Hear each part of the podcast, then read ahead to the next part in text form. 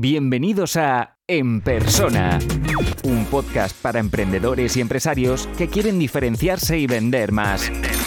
Recuerda que puedes recibir todos los recursos gratis suscribiéndote a la lista de correo en enpersona.com. Enpersona.com. Y en Twitter es la red social que más me gusta porque puedes interactuar, pero no me gusta como canal de venta, sino lo uso simplemente porque al final en el negocio, en un negocio como este, estás solo.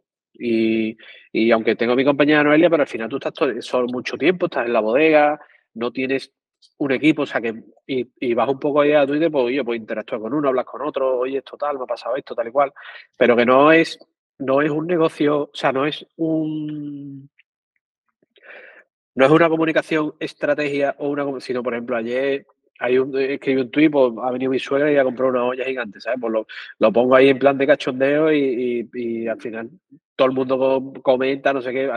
Eso es parte del negocio, no es parte del negocio, pero lo hago en mi cuenta de Twitter, que, es la que es la que vas un poco poniendo cosas de lo que te va pasando en tu día a día. De hecho, aprovecho para, para empezar esta, esta, nueva pregunta, ¿no? ¿Qué, ¿Qué, importancia tienen las redes sociales? Y, y al menos yo creo que Twitter se está convirtiendo en, la manera de, que, cómo te descubre la gente, ¿no? Bueno, al menos en mi caso ha sido así y veo que le estás metiendo mucha caña y, que, está funcionando, ¿no? Has dicho que actualmente solo usas eh, Twitter, ¿no? Tanto como marca corporativa como como marca personal. Bueno, en realidad es que la, marca personal no tengo, o sea, no tengo ni marca corporativa ni marca personal en realidad. O sea, mi cuenta de Twitter es mi cuenta y ya está. Eh, puedo hablar de lo que de un sábado que estoy desayunando y puedo hablar también de cómo voy a negociar una, unas cajas de cartón que tengo que comprar, ¿sabes? Que no... Pero Vitamina J tiene su propia cuenta, me refiero. Sí, pero bueno, la cuenta esa está ahí por hacer una automatización simplemente, ¿sabes? Que ponga el tiempo que hace en el secadero y ya está, ¿sabes? No es una, ni tuiteamos de ahí ni hacemos nada, prácticamente no, no tiene interacción ninguna. Y luego tengo Instagram también, pero Instagram no, me, no es una red social que, me da un poco de pereza.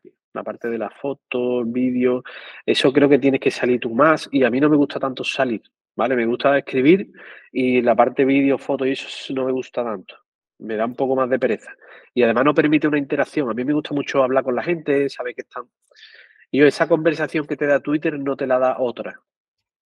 A mí es una de las es verdad que dentro del mundo gastronómico, porque muchos de mis clientes son del mundo gastronómico, eh, te llama más hacer vídeos y fotos en Instagram porque es eh, como lo que toca, ¿no? Pues a lo mejor un, buen vídeo de un buen jamón atrae más, pero yo creo que al final cualquier negocio somos, somos relaciones y creo que el éxito que estás teniendo tú, esa interacción, ver cómo contestas, ver cómo... Porque esto que acabas de decir de la vida de la suegra, yo mismo lo he visto. A lo mejor no, sé, no, habré ni comentado, a lo mejor ni he dado like, pero yo lo he visto, ¿sabes? Y ya, y, ya he tenido esa, ese gag de, que ha, llegado tu suegra y va a alimentar a, a, todo un ejército, ¿no? Con esa pedazo de olla, ¿no?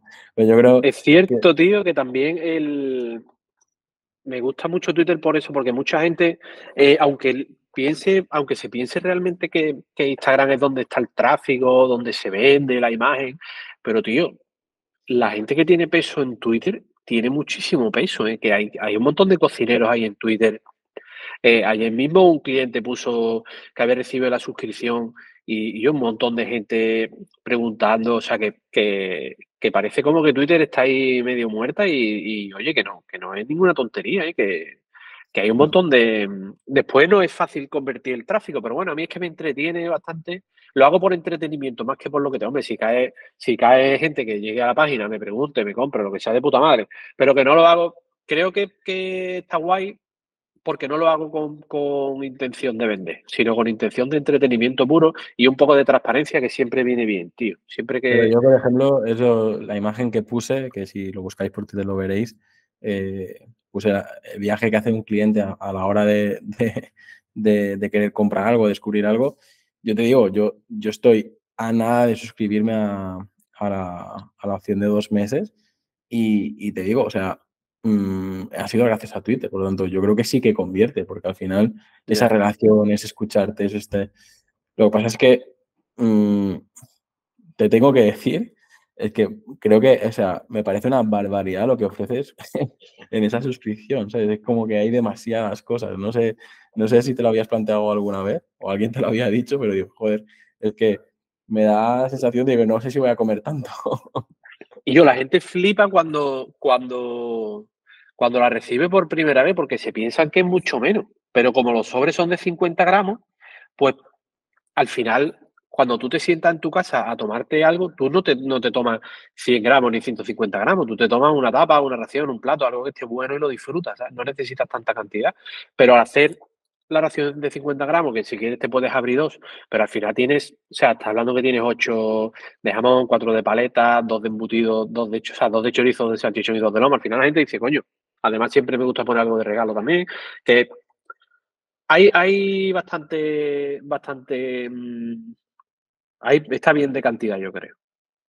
Sí, sí, pero yo te, al menos a mí lo que me pasa, Maxi, es que aquí los, los precios en, en, Mallorca es, acabo de poner el ejemplo de, de pasar una semana en Castilla-La Mancha y, y, me pasa eso, que eh, aquí en Mallorca por lo mismo tienen la mitad, ¿no? Y, y estando allí en, en, en, La Mancha, digo, joder, o sea, es que eh, con 50 euros en La Mancha eh, recibes el doble que con 50 euros en Mallorca. Y supongo que por eso a lo mejor eh, me, ver un producto de calidad y todo lo que ofreces, no sé, no, no, no lo decía uh, porque hubiera poco contenido, sino al revés, de que me parece... No, no, que... sí, lo, lo, he entendido como que, como que está bien. Yo creo que esa brecha la hay, tío. Esa brecha de, de las islas. Yo tengo muchos clientes allí, ¿eh? pero muchísimos.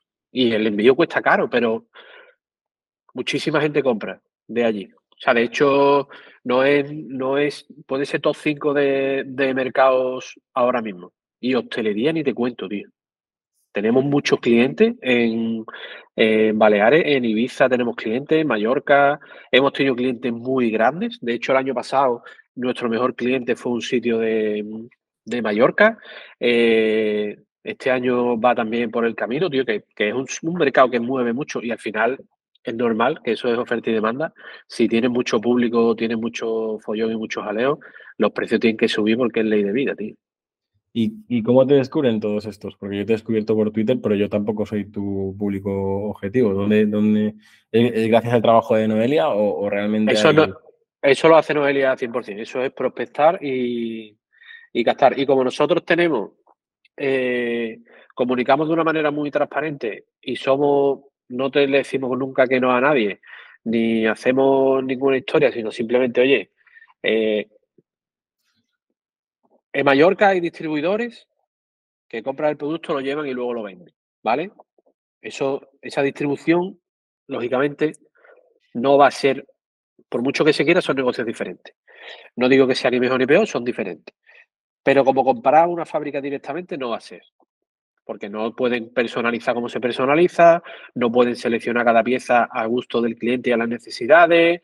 Al final lo que encontramos son gente que no, encontramos mucha gente allí que no está conforme con el producto, pero lo que encuentra allí es lo mismo, siempre lo mismo. Son distribuidores de gente que se lleva el producto de, de la península y lo, y lo tiene allí y luego allí lo va revendiendo. Al final le están metiendo una, una mano de obra al producto que no es necesaria porque no aporta nada y le están metiendo un coste que no aporta nada. Entonces, hay un mercado ahí de gente que no está contenta con el producto que a nosotros nos dice, oye, mira, yo tengo este problema, este problema y este problema. Digo, vale, pues haciendo esto, esto y esto, creo que lo podemos solucionar. Y así es como trabajamos con ellos. Y así por eso nos va bien allí, porque simple, somos transparentes. Y si yo no tengo algo, o sea, si lo que yo tengo no es mejor que lo que tú estás consiguiendo ya, te lo voy a decir y te voy a decir, oye, mira, no, no tengo nada para vender. Si te gusta este podcast, puedes dejar una reseña o un comentario. Es la mejor forma de ayudar para crecer y llegar a más gente. Suscríbete en Apple Podcast, iBox, Spotify o YouTube para no perderte los siguientes episodios.